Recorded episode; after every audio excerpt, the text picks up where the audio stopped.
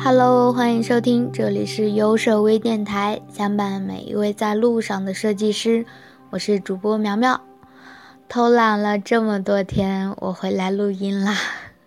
好吧，今天呢，我们来聊一点不一样的，也就是我们来聊一聊视错觉艺术。前两天呢，在电台交流群里面看到有小伙伴发了一个小小的动图。就是你看了之后就会怀疑人生的那种图片。今天呢，我们来介绍一位视错觉的鼻祖，也就是，嗯，我们经常玩的那个游戏《纪念碑谷》，它的灵感来源。他是谁呢？他就是一个视错觉大师，叫埃舍尔。其实，艺术家他可能被自己的时代冷落。但是后人处于一个对异类艺术变得越来越包容，对传统艺术越来越苛刻的时代的时候，我们就会重新发现它的价值，并且赋予它更高的意义。比如说我们很熟悉的梵高，还有我们今天说的这个埃舍尔，他们两个都是这样的人物。其实埃舍尔的话，他并不是说突然一下子就。被人火了，或者说被人挖掘出来的一个艺术家，他在一九五六年的时候，他就举办了他自己的第一次画展。其实，一九五六年的时候，他已经去世了几年了。他也是一个去世之后才慢慢的开始火起来的。他是一八九八年出生在荷兰北部的雷瓦登城。他年轻的时候呢，主要是从事木板画还有平板画的创作。他的画作呢，其实也就是到五十年代才被注意到，然后呢，就突然的被人熟知起来了。其实他的创作过程可以分为两个阶段，也就是根据他的作品的风格。分为两个阶段的，一九三五年以前呢为第一阶段，这个时期的作品呢并没有形成埃舍尔独特的面貌，大多的作品呢还是以写实的为主。一九三五年之后，他的作品就有了一种非常非常奇特的感觉，他在二维平面上创造了三维的空间。并且是非常荒诞的矛盾的空间的体系，这是因为一九三五年前后，他尝试临摹了西班牙阿尔罕罕穆拉宫的平面镶嵌的图案。这个图案让他感受到了人人生的哲理，还有诡案的那种心理暗示。所以从此以后，他对这种风格的作品就一发不可收拾。这种风格的作品可以说成是视错觉艺术。其实我们人的视觉在认知过程中是会受到各种因素的干扰和刺激的，我们眼睛看到的事物就会产生扭曲、变形，从而使我们看到的事物偏离了本身的形态。这个将扭曲的事物当做真实的景象，这种不符合事物的客观情况呢，就被叫做错觉。而埃舍尔的作品呢，就是典型的视错觉的艺术，而且视错觉里面还有很多的具体的分类，比如说同构的视错觉艺术，互相矛盾的视错觉艺术。其实同构，也就是说。将我们自然界中不同的形象素材，通过它本身的特质，还有相同的共性进行整合，形成新的形象，这个就叫做同构。视错觉艺术中呢，将不同的形象按照一定的内在联系和逻辑关系进行项目组合排列，然后使它的结构相交而成，或者说形相合而生，相互转化。或者说，通过共用形或者共用线来创造新的视觉形象，这些都能被称为形象同构。我不知道我说明白了没有？其实不用特别的刻意的去强调说究竟什么是视错觉艺术，什么是同构的视错觉艺术。你看一下埃舍尔的《天与水》这个作品，你就会发现，它就是一个典型的共用线的一个作品。它通过鱼与海水之间的那个共用线，慢慢的，白色的天空会逐渐的变为水中的鱼，而黑色的水呢，会逐渐的变化成鸟。这个就是通过共用线产生了新的形象意境。然后通过不同的角度观察的话，你还能够看到不同的意义。还有呢，我们经常说的相互矛盾的视错觉，矛盾空间呢，就是将两种空间构造上相互矛盾的事物进行重组，然后通过打破时空的界限，获得一种不可能存在的非现实的立体幻觉空间。这种方法设计出的作品，初看你会以为是非常合理的立体空间，然后经过仔细的观察之后呢，你会发现很多不合理的地方。比如说埃舍尔的瀑布，也是我们熟悉的那个那个游戏里面的一个特别熟悉的一个场景嘛，它就是把那个瀑布直接搬过来，然后放到里面去的。今天杯谷。有很多很多这样的场景，都是直接套用了埃舍尔的作品的。埃舍尔它这个瀑布，你仔细的去看，你会发现，瀑布倾泻而下，然后又随着水渠逐渐的流向出口。但是，水是怎么回到了瀑布瀑布的出口呢？瀑布源头又在哪里呢？在现实的世界中，肯定是不会出现这样的情景的。通过矛盾的空间呢，我们能够感受到它超凡的想象力，还有艾舍尔对空间独特的理解。其实他的每一个作品里面都富含了理性的数学思想，数学可以说是埃舍尔的艺术之魂。他的作品都是经过严密的数学计算之后才创作的。并且你还能够看到他的那种形式美感之之后隐藏的那种秩序关系，比如说它的相对性，就用了那个两边都是相互一一样长的等腰三角形，然后这个作品里面呢一共有三个灭点，也就是我们嗯透视里面说的消失点。还有他的最后一幅作品《蛇》，就运用了圆环，整个整个作品里面都是用圆环扣起来的，就是那种环环相扣的。不过这幅作品看久了会让人觉得挺瘆得慌的。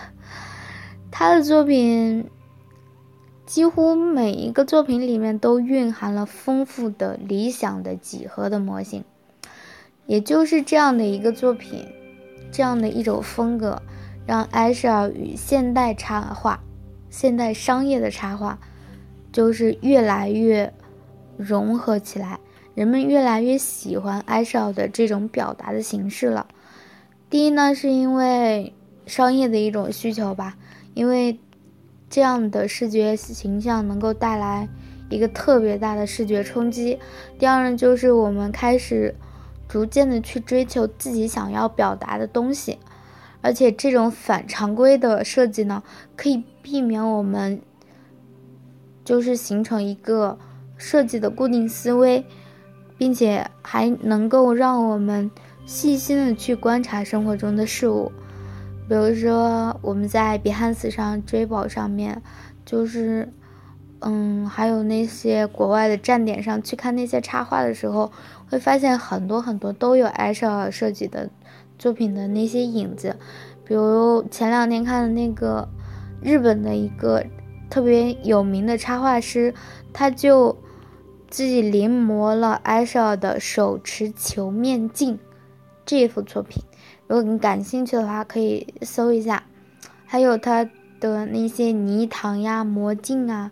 魔镜，它就是通过一个镜子，然后表现了我们人之间的那种互相、互相、互相用什么词儿好呢？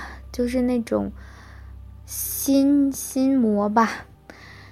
还有相遇，就是一个小黑人，然后走着走着就变成白人了，然后白人又变成黑人，黑人又变又变成白人。艾绍尔的天才呢，在于他不仅能够设想，而且呢还能够实际的画出几十种半实半虚幻的世界。这这些几十种怪异的世界呢，他似乎是正在邀请我们走进他的世界之中。可能这个世界就是一株普通的树木，一片平常的叶子，还有一滴晶莹的露珠。这些似乎给我们这个繁杂的世界开辟了一个新的幽静，让我们能够慢慢的去欣赏自然，感悟人生。然后在认清世界之后，慢慢的努力的前行。好吧，最后这一句好像有点有点鸡汤了。那么我们接着来图书分享。今天呢换了一本新书，依旧是由图灵教育提供的设计的图书。设计教室其实已经分享完了。今天分享的这本书呢叫《体验设计白皮书》。这本书其实我拿到的时候特别喜欢，因为它整体都是白白的，而且纸质用的蛮特别的，不是铜板纸，也不是我们那些平时用的那些打光的书面纸啊，它用的是原浆纸，就是你摸着的时候有一种那种粗糙的感觉，就是就是特别的。啊，手感特别的棒吧？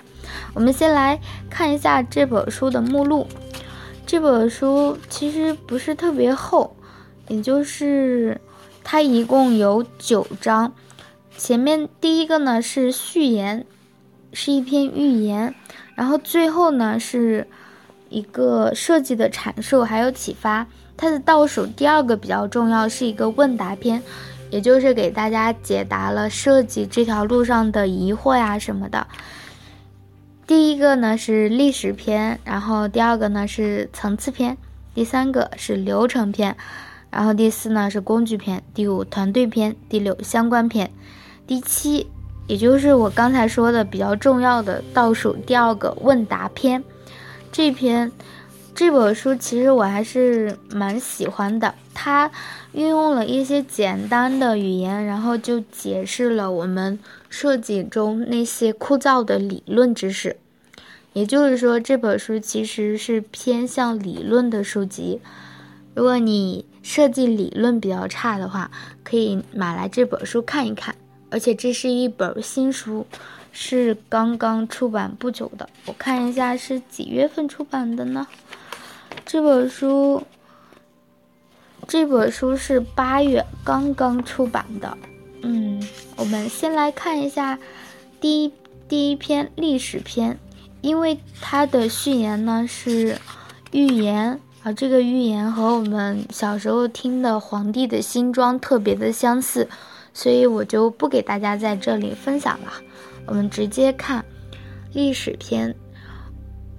我今天好像录的有点久了，就简单的给大家介绍设计原则的建立，还有用户体验的形成这两个方面。设计原则的建立呢，就是从我们人类开始使用工具，然后就一直在探索如何让工具变得更趁手。比如说，在远古时代，原始原始人把兽骨和石片打打磨成刀器。这个既方便拿，又能够剥开兽皮。为了不被野兽近身呢，他们又把树枝的前面呢磨尖，形成了木枪，或者绑上了石头。渐渐的呢，人类意识到自己的身体其实有很多共性。如果摆在前面的是一根光滑的木头的时候呢，那么。谁都可以轻松的来握住它，打掉高处的果实。如果是薄薄的一片石刀的话，那么谁都可以轻易的拿它来剥开兽皮。所以他们开始把一些打造工具的方法总结下来，并且口口相传，还有相互模仿，就逐步的形成了一套设计体系。这个在简单的工具时代呢，这个体系主要就是帮助我们设计师了解人的身体构造，以便能够做出更趁手的工具。这样的一套体系呢，就是人体工程学，也就是以人类为目标用户来制作工具时需要遵循的一套基本的原则，或者说最佳实践。其实这个设计原则符合我们人体的构构造之后呢，就会自然的逐步的推广开，结果呢，就是人人们会对定型的形式的设计呢，产生一种思维定义。一个新的工具不用专门的说明，人们就能够自然的知道怎么去使用它。比如说看到圆形的按钮，就知道可以把它按下去；看到一个把手，就知道可以握住或者捏住。看到不光滑的表面呢，就会觉得这可能是方便人手的抓握。这种先见之明就是功能可见性。而且，从我们最初那些口口相传的设计的一套的体系，就是我们设计原则的建立。那么，我说清楚了吗？设计的原则就是我们应该以人类为目标用户来制作。工具或者说来设计的时候，应该遵循一套基本的原则，或者说你这个工具就是最佳的实践用品。用户体验的形成呢，就是随着我们社会的发展，我们人类的生活越来越丰富了，做事呢开始越来越精细复杂，然后对工具的要求也越来越高。那些通用的工具已经没有办法来满足我们对于工具的使用了，我们就开始通过。